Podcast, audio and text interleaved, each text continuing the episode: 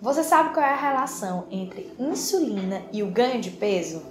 Vai falar um pouquinho sobre a resistência à insulina, o ganho de peso, gordura no fígado, gordura abdominal, tudo nesse vídeo, então acompanha.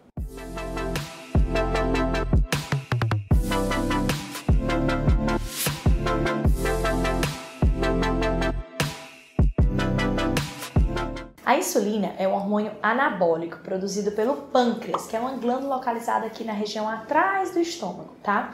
A insulina, ela tem um papel de pegar o carboidrato que a gente come, que é o, o açúcar, a glicose, né?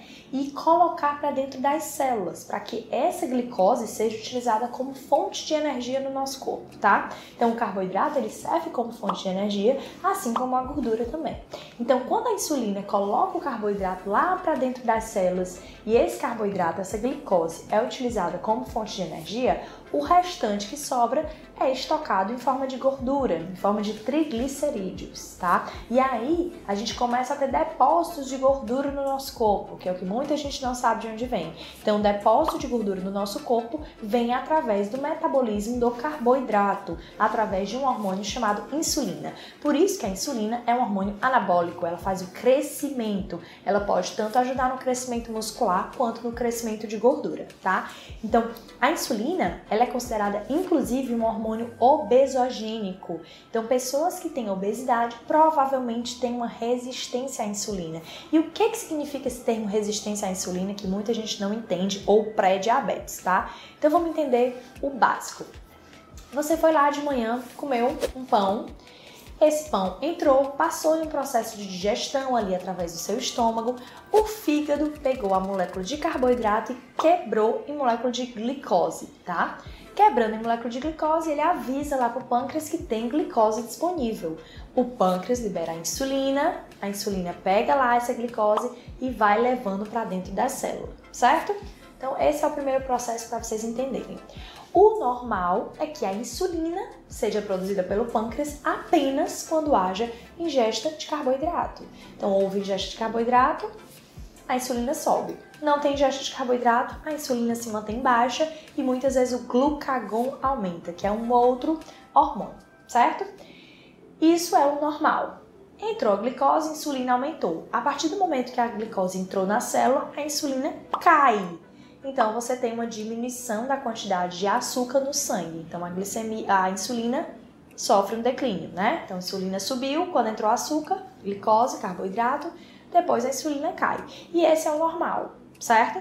Sendo que as pessoas acabam abusando da insulina, usando-a demais. Então, de manhã, come o carboidrato, come o pão, aumenta a insulina. Quando a insulina está baixando, que começa a te dar fome, você vai lá e come de novo outro carboidrato, come, sei lá, uma tapioca. Aí você sobe a insulina de novo. E aí a insulina tá baixando, baixando, baixando, que é no momento que ela vai começar a queimar sua gordura corporal.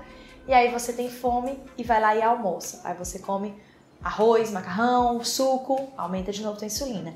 Então, esse ciclo de aumentar a insulina durante o dia inteiro faz com que muitas vezes o teu pâncreas interprete que você precisa de muita insulina no teu sangue.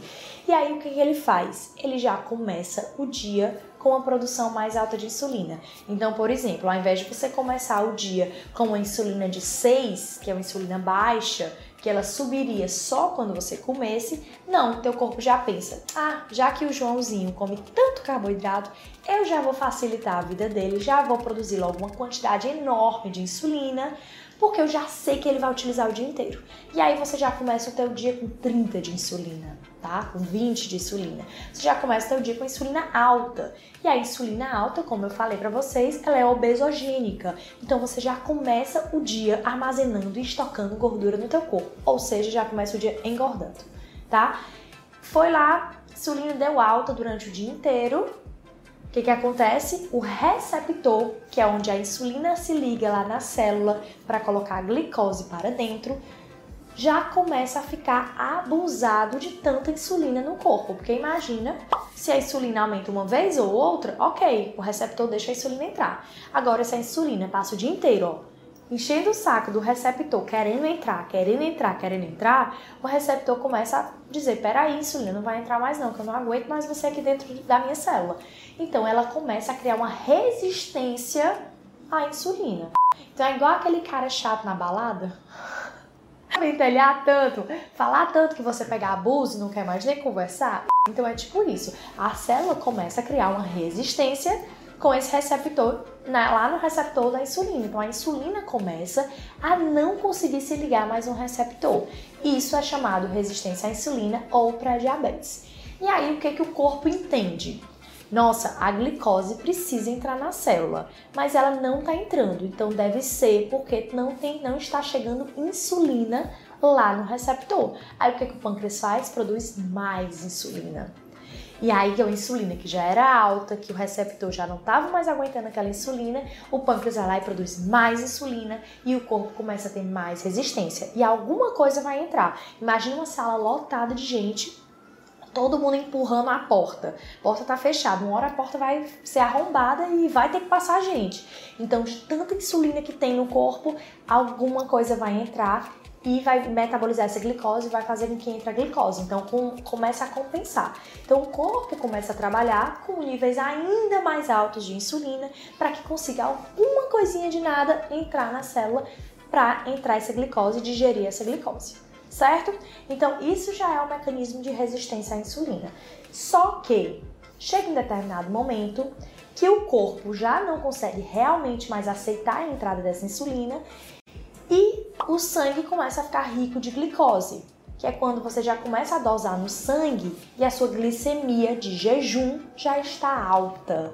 Por quê? Porque a insulina já começou alta, mas a insulina não entra mais no receptor e a glicose começa a ficar alta no sangue. Então essa já é a fase que a gente já começa a dar o diagnóstico de diabetes. Então vocês já começaram a notar aí que a diabetes ela começa ó, muito tempo antes da glicemia da alta no sangue certo? E aí, é, nesse processo todo, pâncreas de tanto produzir insulina, tanto produzir insulina, tanto produzir insulina, chega uma hora que ele entra em falência. Ele não consegue mais produzir tanta, tanta insulina para dar conta da glicose que não baixa. E aí o pâncreas começa a fazer o quê? Voltar e não produzir mais tanta insulina. Só que o receptor, ele já está tão resistente à insulina, ele já não aceita a insulina, que quando era muito insulina, ainda entrava alguma coisa. E agora que o corpo baixou drasticamente a produção de insulina, não entra mais nada não entra mais insulina no receptor, o açúcar no sangue aumenta. E aí você não consegue mais nem produzir insulina para dar conta daquela glicose. Então entendam que começa com um aumento de insulina, para depois a gente ter um aumento de glicose, para depois a gente ter uma redução da insulina. E aí é aquela fase e estágio da diabetes que você já precisa entrar com insulina, que é o hormônio para fazer com que o açúcar entre na célula. Então, toda essa fisiologia deu para vocês entenderem que a insulina e a resistência à insulina e a pré-diabetes é uma doença que tem uma dificuldade em digerir, em metabolizar os carboidratos. É igual ser alérgico a camarão. Se você descobrir que você tem alergia a camarão, você vai fazer o quê? Tirar o camarão da sua vida, não vai mais consumir camarão. Se você descobre que você tem resistência à insulina, que é muito antes de uma diabetes, que é a pré-diabetes, você deveria tirar o carboidrato da sua dieta, já que o carboidrato é o elemento que está te trazendo todos esses prejuízos, que foi o que fez o teu corpo começar a produzir mais insulina do que o necessário. Então você precisa tratar a causa do problema. E hoje o que a gente vê, infelizmente, são as pessoas entrando com medicação antes de mudar a alimentação. Então não adianta você ficar tomando um antialérgico e continuar comendo camarão, porque você está trazendo prejuízo para o seu corpo. Então não adianta iniciar uma medicação quando você tem uma pré-diabetes, uma resistência à insulina e continuar comendo a mesma coisa. Você precisa tirar o alimento que está fazendo com que você tenha essa resistência à insulina. Então, se o teu corpo não consegue mais metabolizar a glicose que você come, o carboidrato que você come, você precisa tirar o carboidrato e não iniciar uma medicação. A diabetes ou a pré-diabetes ou a resistência à insulina não é por deficiência de medicação, é por excesso de carboidrato na dieta, certo? E isso a gente está falando mais é, da diabetes tipo 2, óbvio, porque a diabetes tipo 1 já é uma doença autoimune que começa normalmente nas pessoas muito mais novas, que aí realmente já é uma doença totalmente diferente do que eu tô falando agora. Já é uma doença que já não tem uma produção eficaz de insulina, tá? Então, esses pacientes que a gente está abordando hoje é sobre pacientes que têm resistência à insulina, pacientes que têm pré-diabetes, pacientes que têm diabetes, certo?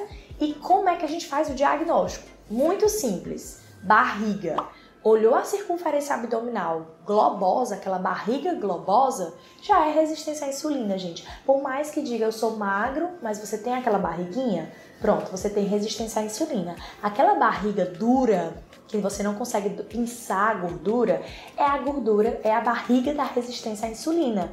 Então, o que é a resistência à insulina? É quando a insulina não entra mais no receptor, sobra açúcar no sangue, sobra estoque de gordura, a gordura começa a se estocar nos órgãos intestino começa a ficar coberto por gordura, fígado começa a ficar coberto por gordura. Isso a gente chama de gordura visceral, gordura dentro das vísceras. E a gordura dentro da víscera, ela distende, fica um abdômen globoso por gordura dentro das vísceras. Não é aquela gordura que você palpa, que é subcutânea, que é aquela gordurinha localizada que você consegue apertar e dobrar a gordura. Não, é uma gordura do abdômen duro, porque a gordura está lá dentro das vísceras. E essa nada mais é do que a gordura da resistência à insulina. Muita gente acha que essa gordura é de consumo de gordura e acaba diminuindo gordura na alimentação e não tem nada a ver. Eu mostrei para vocês aqui, em nenhum momento eu falei do consumo da gordura. Eu falei do consumo do carboidrato, que gera aumento de insulina, que gera estoque de gordura e inflamação certo? Então, se vocês observarem, tudo está relacionado. Então, circunferência abdominal, ou seja, gordura central, é a gordura que mais mata,